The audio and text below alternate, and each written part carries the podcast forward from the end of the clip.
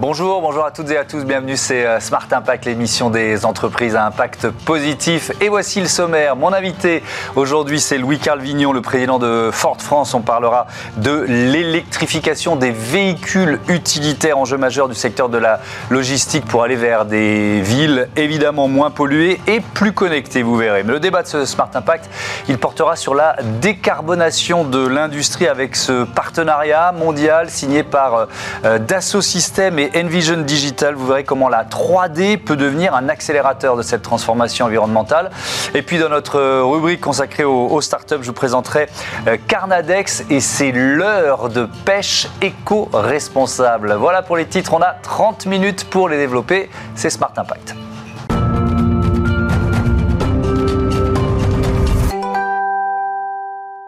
Bonjour Louis Carvignon, bienvenue. Bonjour. Vous, êtes le président de Ford France, votre marque euh, dédiée aux véhicules professionnels s'est associée à YouGov pour explorer les, euh, les solutions de désengorgement, de dépollution des, villes. On va évidemment revenir sur cette étude euh, en longueur, mais d'abord, Ford Pro, c'est quoi Première marque de véhicules utilitaires en Europe, qu'est-ce qu'on peut dire de Ford Pro? Absolument, Ford Pro c'est la première marque de véhicules utilitaires en Europe. En réalité, Ford Pro c'est un écosystème mmh.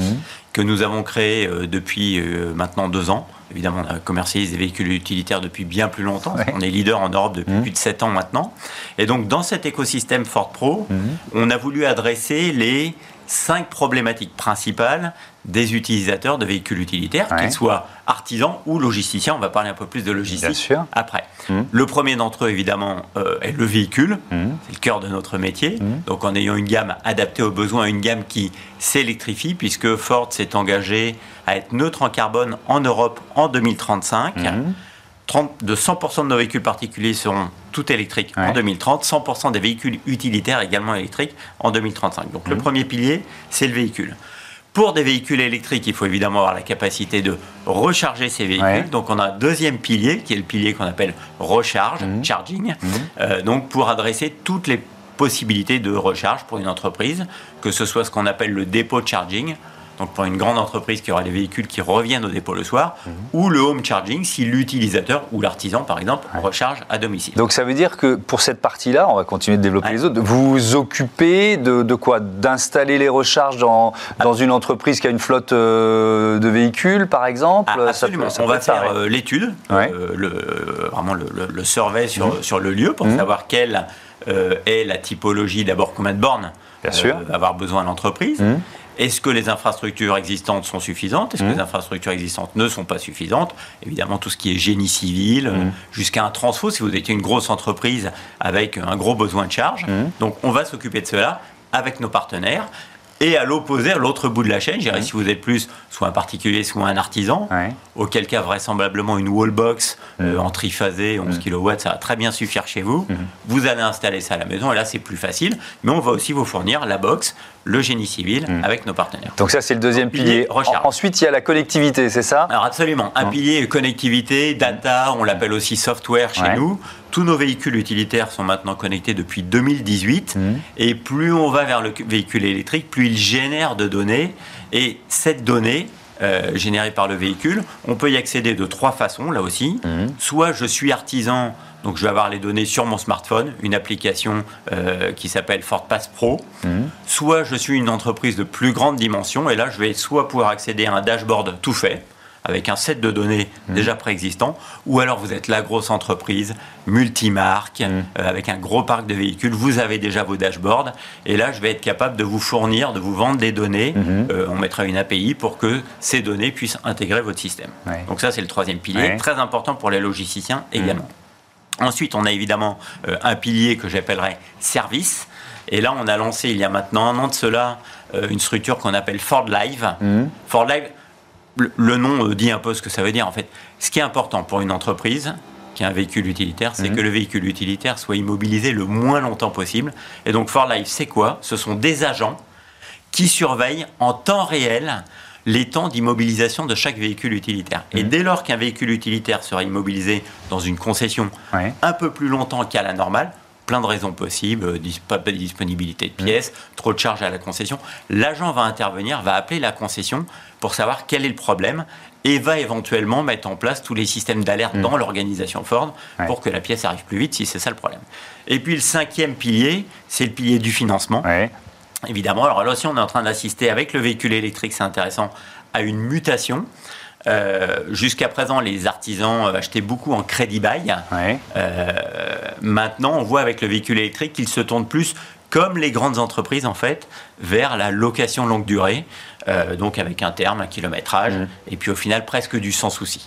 alors je voudrais qu'on détaille un peu cette étude menée avec euh, euh, Hugo auprès d'un millier de professionnels de la logistique et des livraisons en, France. La, leçon principale, c'est quoi? Alors la leçon principale est, on doit faire face à une réelle problématique. on avait fait une, autre étude au Paralab qui mmh. est que d'ici à 2050, 70% de la population mondiale vivra en ville. On a vu depuis le Covid qu'il y a une réelle explosion du e-commerce, et la France d'ailleurs fait partie en mmh. Europe des pays où il y a la majeure adoption en termes de e-commerce. Mmh.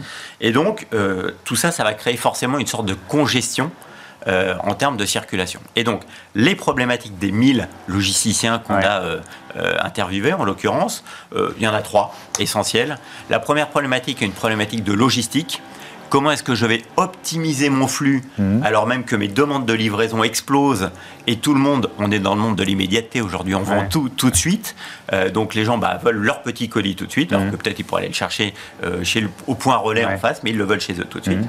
Le deuxième point est un point écologique, et d'ailleurs c'était très intéressant dans l'étude de voir que le facteur écologie est au même niveau, 33%, 33% mhm. que le facteur logistique. Donc ça veut dire qu'il y a une réelle prise de conscience de la part de ces mhm. euh, euh, dire, euh, intervenants logisticiens sur le marché. Et puis le troisième niveau est un problème économique.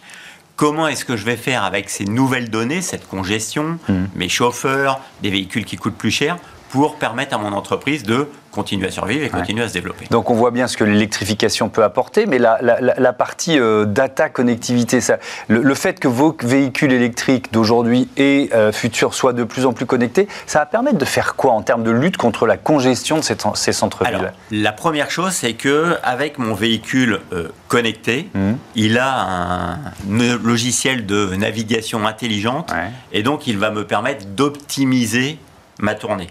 Premier pilier, ça c'est le mmh. véhicule. Demain, et c'est là où euh, la partie localité, les élus locaux ont un réel rôle à jouer. Si on arrive à avoir ce qu'on appelle une ville connectée, euh, à ce moment-là, le véhicule va pouvoir parler aux infrastructures. Et donc, en parlant aux infrastructures, mon véhicule va pouvoir me dire, par exemple, en amont euh, d'un, sais d'un bouchon, mmh. qu'il vaut mieux passer par un autre endroit, où et donc va me permettre plus encore d'optimiser mmh. ma logistique. Ensuite, la data va avoir un impact euh, également sur l'aspect économique. Ce qui arrive très souvent, on voit souvent euh, mm. à Paris par exemple, une rue encombrée parce qu'un chauffeur est en train de livrer un colis, il n'a pas éteint le moteur du véhicule. Si c'est un véhicule refroidi, parfois il laisse la porte ouverte du véhicule. Et donc, à chaque fois, bah, c'est 3, 4, 5 minutes où le moteur tourne. Mmh. C'est de la pollution. C'est également de l'argent dépensé, puisque aujourd'hui, bah, je consomme de l'essence. Si c'est un véhicule froid, bah, éventuellement interruption de rupture dans la chaîne mmh. thermique. Voire aussi, là encore, surconsommation, puisque le climatiseur, le, refroidisseur du mmh. véhicule va devoir se remettre en marche. Donc tout ça sont des données qui permettent d'optimiser l'usage du véhicule. Mmh.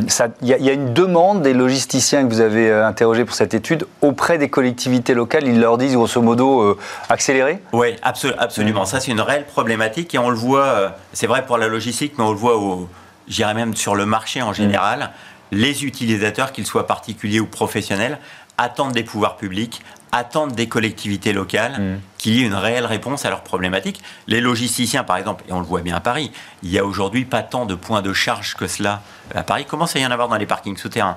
Mais avec un véhicule utilitaire, vous ne pouvez pas rentrer dans un parking souterrain la plupart du temps. Mm. Donc, ils demandent à ce qu'il y ait une infrastructure qui se mette en place, qui va les aider dans cette transition euh, vers euh, des systèmes de déplacement plus écologiques. Je voudrais qu'on termine sur des questions qui vont au-delà des véhicules utilitaires, sur, le, sur la batterie et la, recherche et développement en matière de batterie.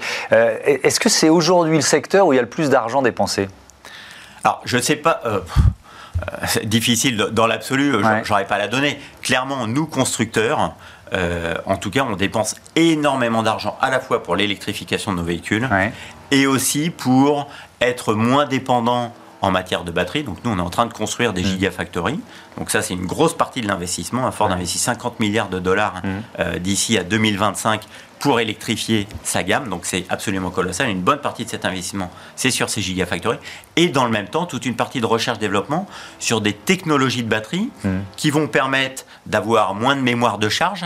Par exemple, vous voyez bien votre téléphone portable, plus vous le rechargez, euh, moins il dure longtemps mmh. en termes d'autonomie. Donc on a une nouvelle technologie qu'on va lancer, nous, euh, euh, cet été, des batteries dites LFP, mmh. lithium et phosphate de fer, qui ont un peu moins d'autonomie que les batteries euh, lithium-ion, mais par contre elles se rechargent plus vite et surtout vous pouvez les recharger d'une façon indéfinie et donc il n'y a aucune mémoire de charge. Mmh. On sait qu'ensuite il y a euh, ce qu'on appelle la batterie solide qui arrivera un peu plus tard, qui est également un autre, une autre évolution qui permettra à la fois d'avoir de la vitesse de charge et de l'autonomie mmh. euh, sans mémoire de charge. Donc on est en train de travailler beaucoup là-dessus pour rendre possible cette promesse de neutralité carbone en 2035. Et quand vous savez que sur un véhicule, 65% des émissions sur le cycle de vie, hmm. c'est l'usage des véhicules, déjà quand vous passez en usage zéro carbone, vous avez hmm. économisé beaucoup. Merci beaucoup Louis Carvignon et à bientôt sur, euh, sur Bismart. On passe à notre débat, la décarbonation de l'industrie au programme. Retrouvez le débat de Smart Impact avec Veolia.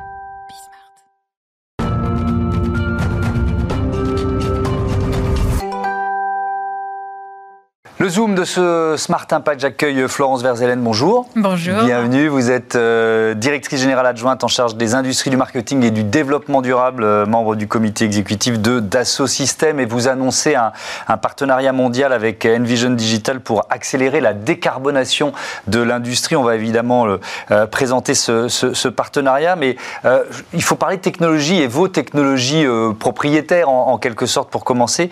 chez Dassault Systèmes, on parle de la plateforme 3D expérience. De quoi, de quoi il s'agit? C'est quoi cette plateforme? Exactement. La technologie propriétaire de Dassault Systèmes et ce qui nous rend, nous, Dassault Systèmes, unique, mhm. c'est la 3D expérience plateforme. Et cette 3D expérience plateforme, elle permet de faire des jumeaux numériques, mhm. d'inventer en collaboration avec votre écosystème la voiture de demain, l'avion électrique de demain ou la centrale nucléaire de demain, de faire des simulations de l'ingénierie sur cet avion, cette voiture, cette centrale, et de planifier sa production et même éventuellement créer le jumeau numérique de l'usine qui va faire votre voiture pour la produire de la façon la plus efficace possible. Mm. Et grâce au jumeau numérique du produit, de la voiture, de l'avion, de la centrale, vous pouvez ensuite l'opérer de la façon la plus durable possible. Donc au cœur de la 3D Experience mm. Platform, il y a les jumeaux numériques. Euh, comment ce, pourquoi ce partenariat avec Envision Digital en, quoi il consiste? Alors Envision Digital et Dassault Systèmes partagent une conviction le monde de demain sera durable ou ne sera pas. Mm. Nous, notre raison d'être chez Dassault Systèmes, c'est Sustainable Innovation. Mm. Permettre à nos clients d'innover pour un monde durable. Donc, le partenariat entre Envision et Dassault Systèmes consiste à mettre en commun la plateforme de Dassault Systèmes 3D Experience avec la plateforme d'Envision Inos. Et Inos, c'est de l'IoT, de l'Internet of Things. Donc, il récupère des données des capteurs en usine ou sur des produits pour permettre justement d'intégrer toutes ces données dans les jumeaux numériques de Dassault Systèmes et rendre le produit, l'usine, l'écosystème plus durable. Typiquement, dans une, dans une usine, si vous avez toutes les données de l'usine, vous pouvez optimiser l'usine pour baisser l'impact CO2, baisser euh, la quantité de produits que vous utilisez dans vos process et rendre l'usine plus durable. C'est ce que nous faisons avec Envision dans leur usine ACC de Dunkerque. Mais Donc vous le testez déjà? Nous l'utilisons déjà, l'utilisez déjà, hmm. Avec Envision parce que les meilleurs tests, c'est les tests que vous faites chez vous. Euh, mais nous sommes aussi en train d'utiliser ce partenariat dans tout ce qui est euh, turbine éolienne, mhm. avec le jumeau numérique des turbines éoliennes pour améliorer l'efficacité des turbines éoliennes grâce à des nouveaux matériaux et des mhm. process de production plus efficaces et plus efficients. Et demain, nous voulons aussi l'utiliser, toujours avec Envision, dans les ports et les aéroports, pour rendre les ports et les aéroports plus durables et plus efficaces en, période, en donc, carbone. Donc les premiers secteurs, on l'a bien compris, euh, énergie renouvelable, les éoliennes, ports et, structures portuaires plus durables. Il y a aussi des projets sur des, des gigafactories de batteries, c'est ça, sur lesquels ce, partenariat pourrait se, mettre en œuvre? Exactement. Alors, sur l'usine de Dunkerque d'Envision, c'est mmh. une, méga c'est une gigafactory de batteries, mmh. mais Dassault Systèmes et dans beaucoup d'autres projets de gigafactory. Mmh. Nous sommes particulièrement fiers de l'accord que nous avons avec Vercor. Alors, Vercor, vous le connaissez, vous le connaissez cette équipe de quatre personnes qui a ouvert la plus grande gigafactory la semaine dernière et, et ça fait l'objet d'un partenariat avec Dassault Systèmes. Vous l'avez cité, signé en octobre dernier. On l'a signé en octobre dernier. On a été particulièrement heureux mm. d'être, d'être à l'inauguration la semaine dernière mm. de l'usine qui a enfin vu le jour. Euh, Vercor, c'est quoi leur promesse? Leur promesse, c'est de faire des batteries en Europe qui vont coûter 4 ou 5 fois moins en carbone mm. que les batteries qui sont produites en Chine. Et ça, c'est particulièrement important, mais ça demande de l'innovation. L'innovation au moment du design de l'ingénierie produit, l'innovation au moment du, des process industriels dans la Gigafactory. Et ça, c'est possible grâce au jumeau virtuel de la batterie et au jumeau virtuel de l'usine.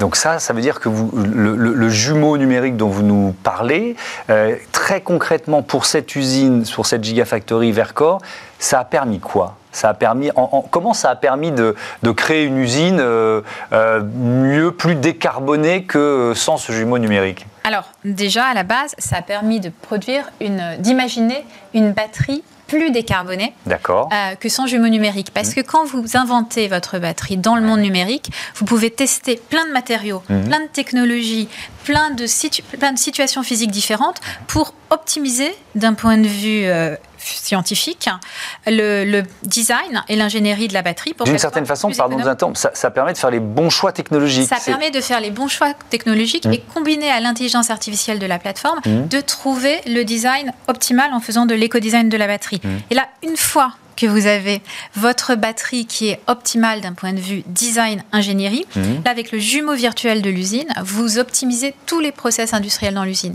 Et ça, ça vous permet de réduire le nombre, le matériau que vous allez utiliser en réduisant tout ce qui est waste. Mhm.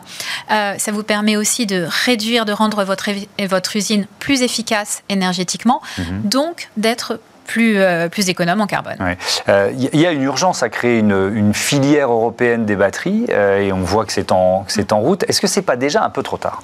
Quand on voit les, voitures chinoises qui arrivent, des voitures chinoises qui sont, qui sont à des prix beaucoup plus compétitifs que des voitures européennes qui sont en train d'arriver sur le marché, notamment français? Alors oui, mais elles sont toutes faites avec la logiciel d'Asso System. Hmm. Et la technologie oui, d'Asso System est française. Ah, tout à fait. Aujourd'hui, on a un défi en Europe. Hmm. Euh, on produit 1% du lithium, on veut produire 30% des batteries en 2030. Hmm. Euh, cela dit, Déjà, c'est jamais trop tard, mhm. parce qu'on n'est pas à la fin de l'innovation sur les batteries.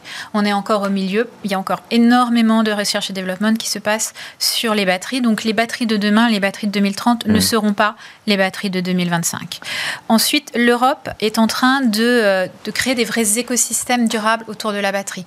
Nous, Dassault Systèmes, nous participons à un projet qui s'appelle Icon, avec des entreprises comme Vercor, mais aussi comme ST Microélectronique, mhm. ou comme, euh, ou comme d'autres grands acteurs du lithium Mhm. qui permet de vraiment réfléchir en écosystème. Parce que pour créer un écosystème durable, il ne faut pas non seulement avoir le producteur de batterie, il faut avoir le producteur de lithium, il faut mhm. avoir les personnes qui vont recycler, il faut faire ça en coordination avec les producteurs de voitures.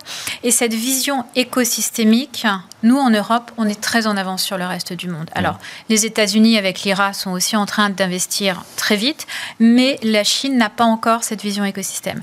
Et par ailleurs, on va probablement être aidé par les régulations que l'Union européenne met en place qui permettra aux acteurs européens de prendre une longueur d'avance. Je pense au passeport digital. Hmm. Le passeport digital va obliger les producteurs ou les importateurs de batteries en Europe de donner le bilan carbone de leur batterie. Donc si Vercor produit à 4 ou 5 fois moins de CO2, Vercor a un énorme avantage. Hmm. Et ça veut aussi dire que, comme pour le RGPD, les acteurs internationaux vont devoir suivre les volontés de l'Europe sur le marché de la batterie Ça, c'est une question qui est vraiment intéressante parce que euh, sur le, rythme de la transformation, de la transition ou de la transformation environnementale, euh, l'Europe est plutôt mieux disante.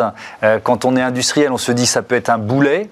Ou au contraire, ça peut être un élément de différenciation et donc un atout Ça peut être un énorme atout, mmh. parce qu'en fait, l'Europe est mieux disante, mmh. mais elle va imposer ses standards au reste du monde. Parce qu'il deviendra impossible pour un acteur de batterie européen, américain ou chinois, de s'implanter sur, le marché européen. sur le marché mmh. européen, qui est un marché de 450 millions de personnes, qui est un marché en fait beaucoup plus intéressant que le marché européen, donc on va que le marché américain, pardon. Euh, on va en fait imposer nos normes avec une vraie longueur d'avance mmh. pour nos industriels. Donc ce que nous sommes en train de faire à Bruxelles en ce moment est très intéressant pour notre industrie. Mmh. Mais ce qui est très intéressant aussi, c'est cette vision écosystémique. Parce qu'un passeport digital pour les batteries ne sera possible que si tous les acteurs travaillent ensemble sur ce passeport. Et, alors là, on revient euh, à, la, technologie, euh, à cette plateforme 3D Experience. Ça, permet une sorte de, de partage de, euh, de tout un, sur toute la chaîne de valeur d'un produit. C'est ce que, c'est ce que vous pouvez nous expliquer? Exactement. Non seulement ça permet ce partage, mmh. et donc le, le, bilan carbone, le bilan matériaux est inclus de facto dans le jumeau numérique, mais ça permet encore quelque chose de plus formidable, qui est la collaboration entre tous les acteurs de l'écosystème sur un même jumeau numérique. C'est-à-dire qu'il y a une intelligence collective qui, se, qui se met en œuvre. Une intelligence collective qui permet aussi de protéger la propriété intellectuelle qui se met en mmh. œuvre. Moi, je travaille avec un acteur, enfin un acteur travaille avec la 3D Experience Platform, il mmh. s'appelle Zuri Aerospace. Qu'est-ce qu'ils font? Des avions électriques. Mmh. C'est une entreprise tchèque et en fait, c'est une, c'est une start-up. Donc, ils travaillent non seulement avec les collaborateurs de la start-up, mais avec une cinquantaine d'autres acteurs, des suppliers, des, des chercheurs en R&D dans différentes institutions qui travaillent tous sur le même jumeau numérique pour faire le jumeau numérique de cet avion électrique. Mmh. Et cette approche collaborative qui est possible grâce à la plateforme et grâce au cloud va être clé pour le succès de ces écosystèmes durables de demain. Mmh. Euh, on, sait qu'il y a, des, groupes ou des entreprises les plus polluantes qui ont été euh, euh, invitées plusieurs fois par le gouvernement à, engager le processus de décarbonation. Là, on parle de, vraiment d'un système pour accélérer la décarbonation de l'industrie. Est-ce que pour une, une industrie qui existe déjà. Comment fonctionne le jumeau numérique? Comment fonctionne votre technologie pour aider là aussi à accélérer cette décarbonation? C'est hyper intéressant comme question parce qu'évidemment, on ne va pas détruire toutes les usines et toutes les reconstruire. On est bien d'accord. Euh, donc aujourd'hui, ce qu'on est capable de faire en partenariat avec d'autres entreprises, c'est mmh. reconstituer le jumeau numérique d'une usine déjà existante. Et sur la base du jumeau numérique de cette usine déjà existante et d'intelligence artificielle, on est capable d'identifier là où les process coûtent trop cher en carbone, mmh trop chers en matériaux et peuvent être optimisés. Et sur la base du jumeau numérique de l'usine telle qu'elle est aujourd'hui, on est capable de travailler sur des designs optimisés qui rendront l'usine beaucoup plus efficiente en carbone. Mmh. Donc ça, ce sont des choses que nous faisons déjà actuellement pour certains de nos acteurs. Je, parle, je pense par exemple à des acteurs comme ArcelorMittal. En Amérique latine, on travaille avec, une, avec ArcelorMittal à décroître les émissions carbonées issues de leur process industriel, dont vous savez qu'ils sont un peu intenses en carbone. Mmh. Merci beaucoup, merci euh, Florence Verzelen d'être venue nous, présenter à la fois ce, euh, ce jumeau numérique et donc ce partenariat avec euh, Envision Digital. À bientôt sur Bismart. Voilà, on passe tout de suite à notre rubrique Startup. on part à la pêche tous ensemble. Si, si, je vous assure.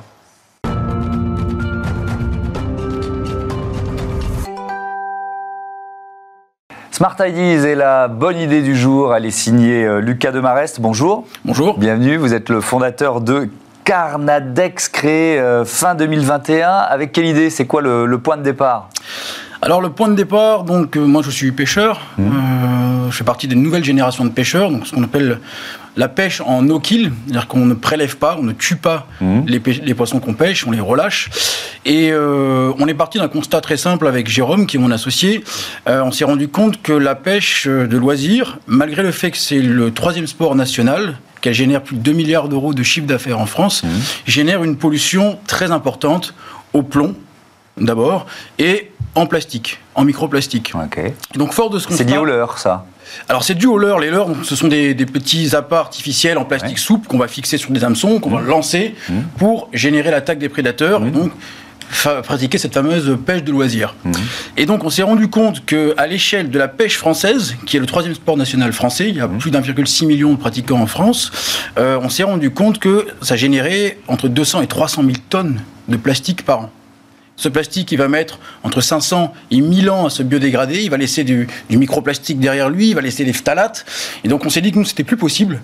Et on s'est mis à chercher une solution afin de disrupter ce marché, mhm. euh, qui, je le rappelle, euh, représente plus de 40 milliards de dollars dans le monde. C'est un marché très important et qui pourtant génère cette forte pollution. Notre solution, elle était simple. On souhaitait disrupter le marché sans pour autant bousculer les habitudes du pêcheur. Donc, il fallait garder un leurre euh, efficace, etc., etc. Vous avez réagi en pêcheur, en fait, euh, en créant l'entreprise. Exactement. L'idée, c'était de faire un produit fait par des pêcheurs pour des pêcheurs. On a un leurre souple toujours en plastique souple, mmh. mais sans phtalate, et qui, au lieu de mettre 500 euh, à 1000 ans à se biodégrader, mmh. va mettre quelques années, 2 à 3 ans tout au plus.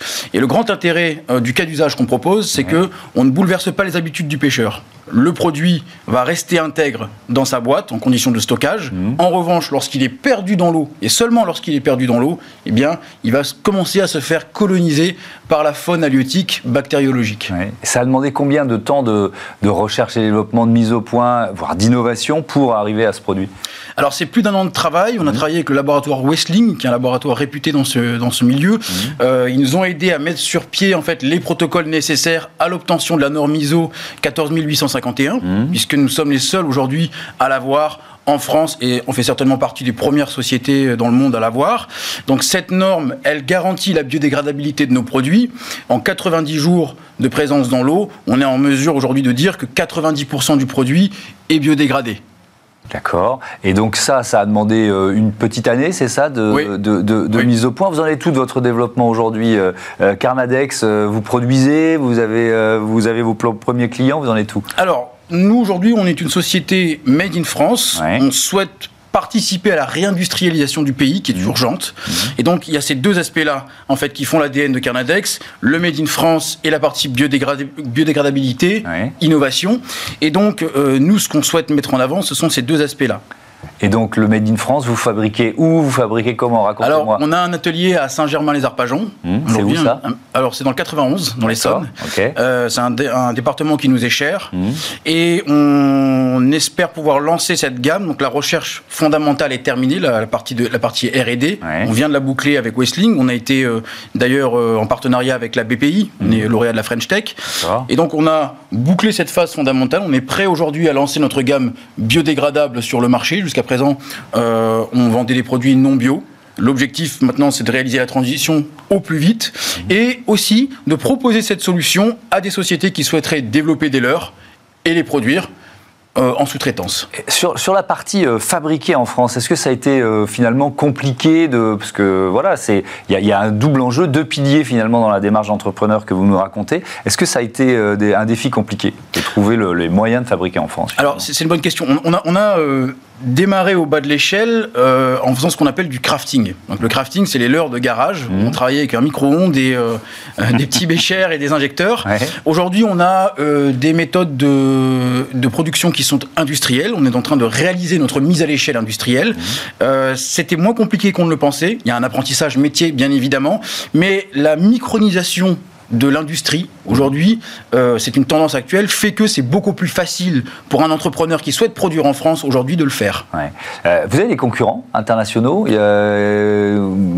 Voilà, des gens qui ont eu la même idée que vous, qui se sont dit mais c'est pas possible, je suis un passionné de nature et, et mon activité pollue. Alors, il y a des sociétés qui proposent des leurres dures. Nous, nous faisons des leurres souples. Donc, ils proposent des leurres dures en résine biosourcée. Mmh. Hein, voilà, vous avez des sociétés françaises qui le font.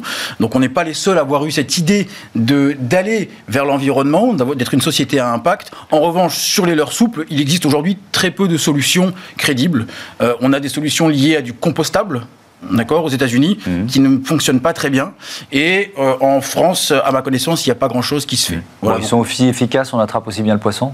Ils sont aussi efficaces. On, on, a la même performance que du plastique souple puisque c'est du plastique. La différence, c'est que notre mix aujourd'hui nous permet d'avoir cette biodégradabilité sélective, mmh. c'est-à-dire de dégrader le produit lorsqu'il est perdu dans l'eau. Merci beaucoup Lucas euh, Demarest et bon vent à, Carnadex. Voilà, c'est la fin de ce numéro de Smart Impact. Merci à toutes et à tous de votre fidélité à la chaîne des audacieuses et des audacieux. Salut.